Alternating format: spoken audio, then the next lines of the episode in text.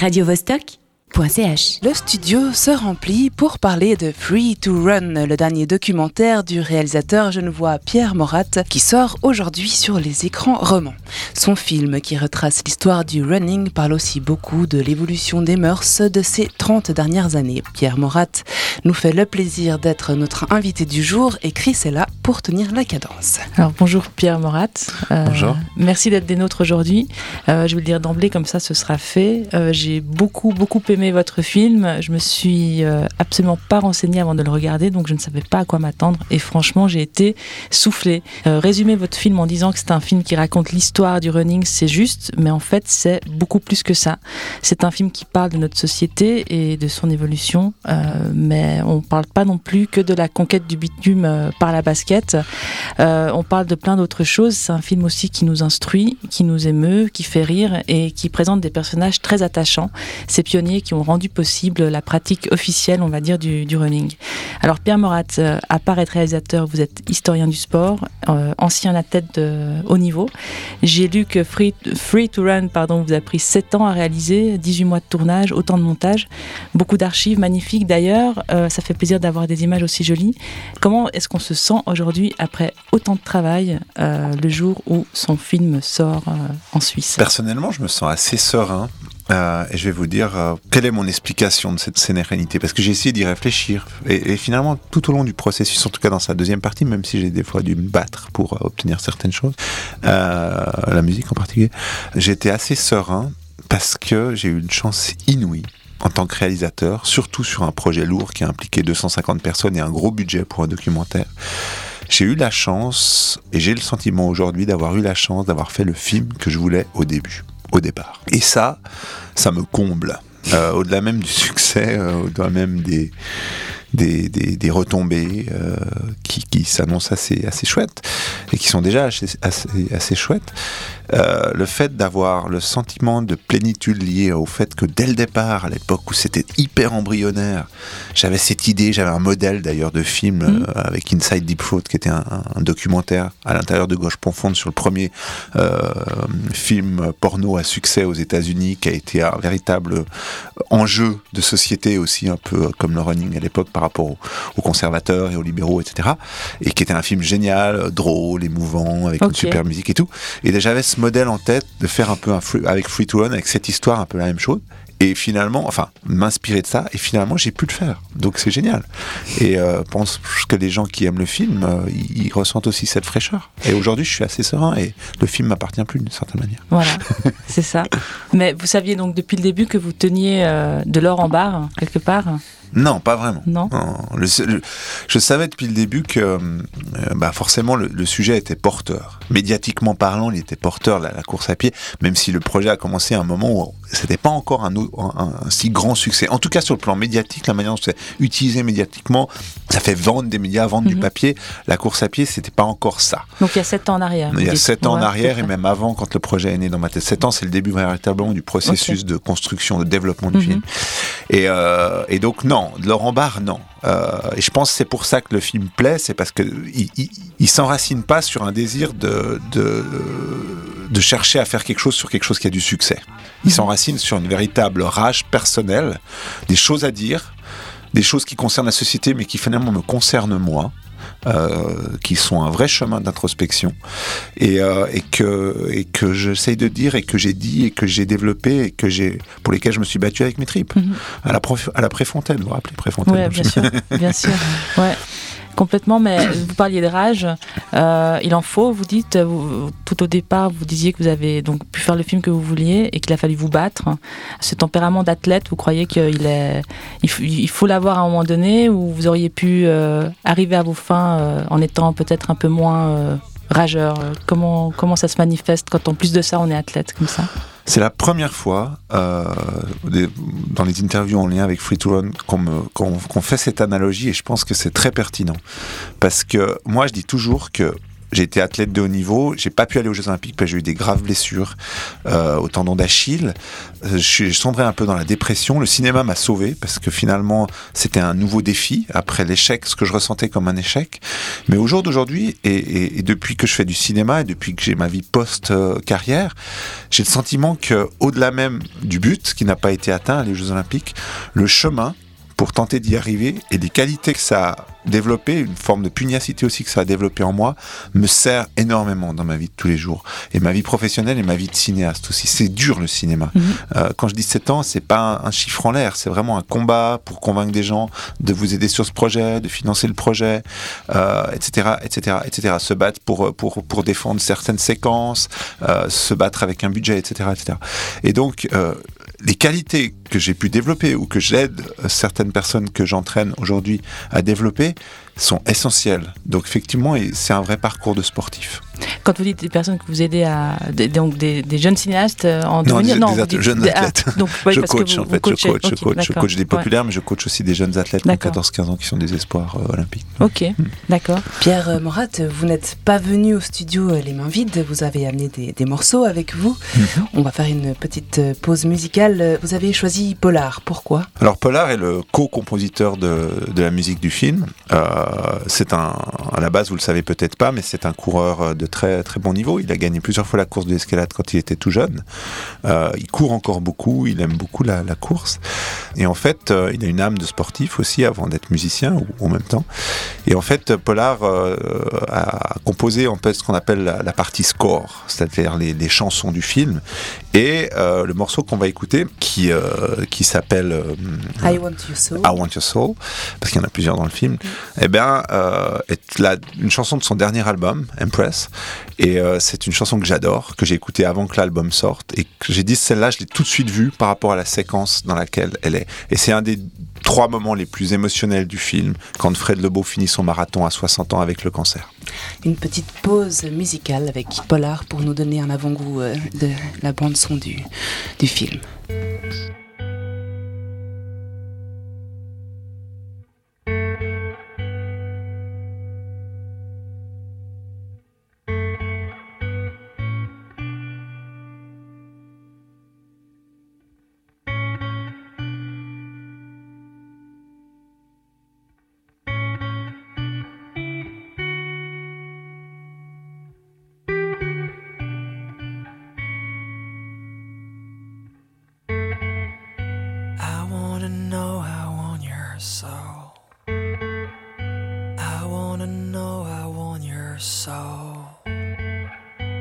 I wanna know, I want it all.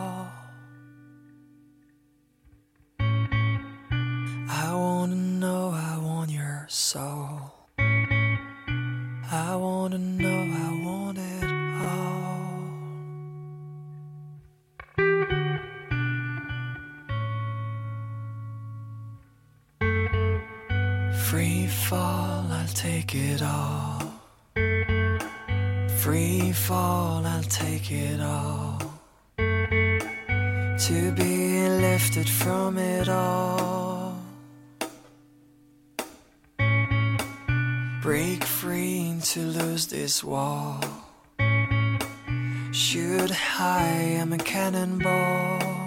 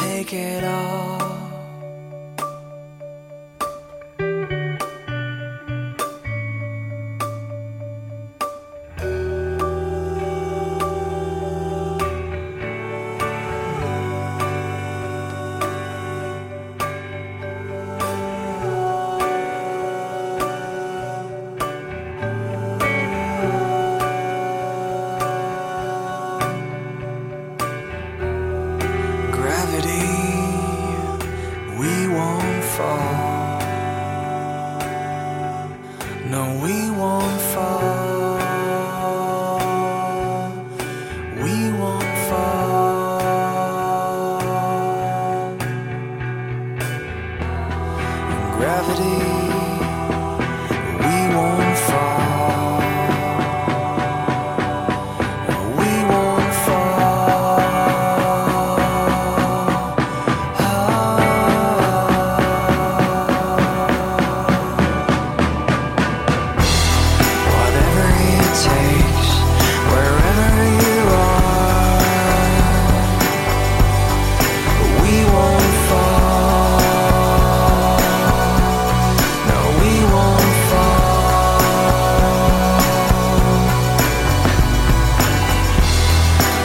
every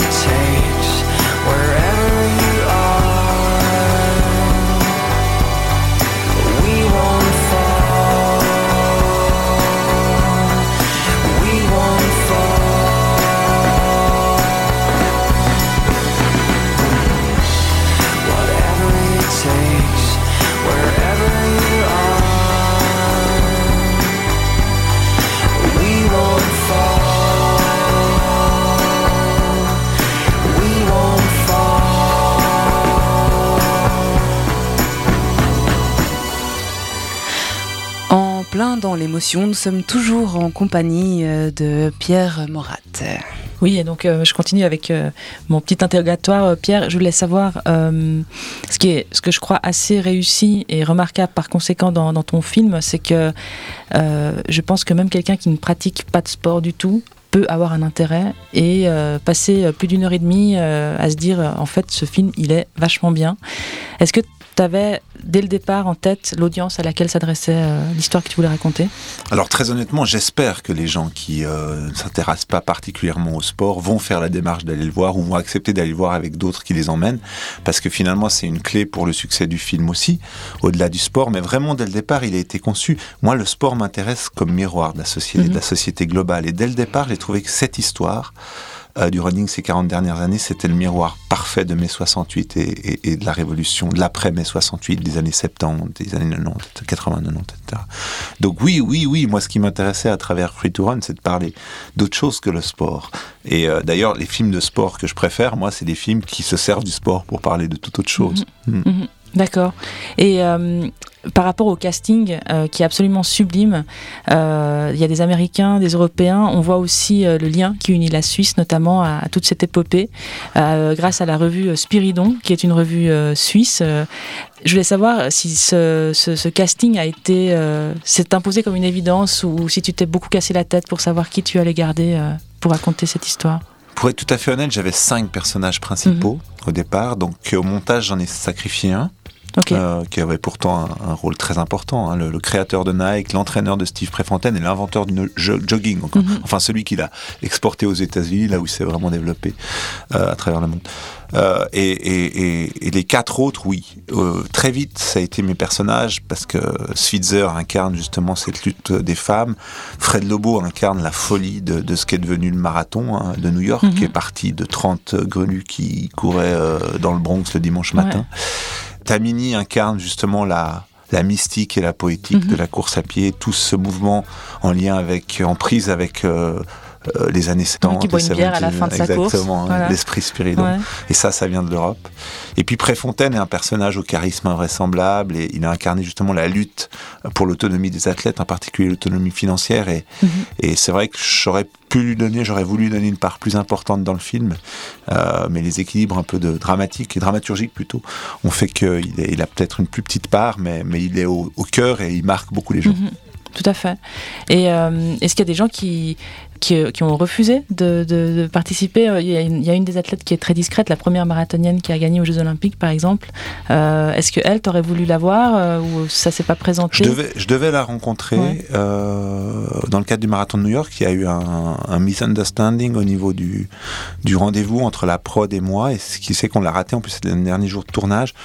Mais finalement, c'est pas un gros sacrifice parce qu'on la voit beaucoup en action et mhm. ça je sais pas si je l'aurais gardé au montage. Il y a pas mal de gens que j'ai interviewés que j'ai pas gardé au montage. Hein. On a interviewé quand même 60 personnes. Il y a la Suissesse aussi qui Ouais, la Suissesse qui habite à Boulder au Colorado. C'était aussi pour des questions de frais. D'accord. Euh, je pense que le destin de Catherine Switzer incarne toute l'histoire de la femme et du marathon. Et c'était surtout à travers ces mots et à travers les images d'archives que, que je voulais transcrire cette histoire-là. Mhm. Mhm. Euh, donc ton film il s'ouvre avec cette question euh, euh, lié au, féminisme en fait. C'est une des qualités du film, il y en a d'autres, il y a d'autres combats aussi euh, qui sont mis en avant. Euh, on apprend donc que c'était interdit pour les femmes de, courir pendant très longtemps. Il y a même à un moment donné une image d'un médecin totalement hallucinant, preuve à l'appui, qui explique que c'est dangereux pour la santé, que l'utérus, risque de tomber si les femmes courent plus que 1800 mètres. Enfin, c'est complètement aberrant. vraiment, on se marre. ça fait partie d'une autre nouvelle qualité du, film. Euh, donc la femme, elle s'est libérée d'un certain carcan grâce à ce sport. Est-ce qu'aujourd'hui tu penses que le sport a encore ce pouvoir-là? Et si oui, est-ce que tu penses à un sport en particulier?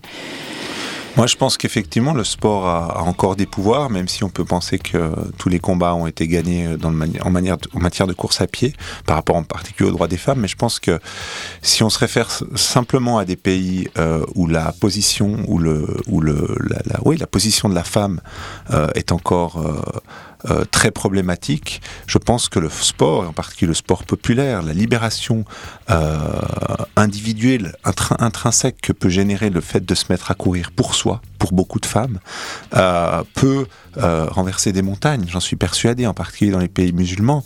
Et, euh, et je pense qu'il y a des choses auquel on va assister parce que le, mouvement du running, le mouvement de la, du running pour soi, pour sa santé, pour son plaisir est quelque chose qui se, se diffuse partout à travers le monde, y compris dans, dans des pays en voie de développement.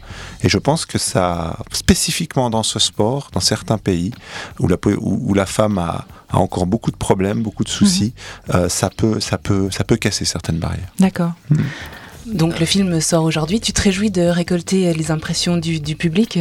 Ouais, alors ça fait déjà une semaine que je suis en tournée d'avant-première, donc j'en ai déjà ré, euh, ré, réuni et récolté pas mal. Et c'est très émotionnel. Le lien est, est vraiment super et, et, je suis très. Ouais, c'est des moments très. très c'est pour ça qu'on fait aussi des films. Petite euh, dernière question, Pierre. Je voulais savoir, euh, donc, toutes tes, toutes tes réalisations euh, tournées autour de, du sport Pas toutes. Non, pas mon tout. précédent film Chronique d'une mort ah oui, oubliée pardon, était, était lié à un fait divers qui a eu lieu juste à côté. Juste, là. pardon. Ouais, ouais, euh... okay, Mais mes bon. prochains films, c'était voilà. un peu la question. Alors... Ça va être un grand, un grand virage parce que déjà, je vais passer à la fiction. En fait. D'accord, ok. Donc, Donc une histoire. Avec euh... deux histoires, l'une en lien avec le sport et l'autre pas du tout. Ok, d'accord, ben voilà. On voulait savoir un peu pour nous teaser pour la suite euh, de tes ouais, aventures. On vous tiendra au courant, on tiendra au, au courant Radio Voice, euh, c'est ben, très sympa. Merci. Ton, ton deuxième choix musical, c'est de Radio Dipt. Une petite remarque pour euh, clore euh, cette interview Alors, pour moi, c'est la musique pour laquelle je me suis le plus battu dans le film. J'adore cette musique, j'adore ce groupe que j'avais découvert dans, dans le, le Marie-Antoinette de Sofia Coppola. Et en fait, euh, c'est pour moi l'incarnation de la mystique du running. Euh, les images qui vont avec dans le film incarnent vraiment cette, ouais. ce côté mystique, ce côté évasion. Magnifique. Hmm. Très bien, merci beaucoup Pierre Morat d'avoir répondu à nos questions. On écoute pour terminer cette interview Strange Things Will Happen.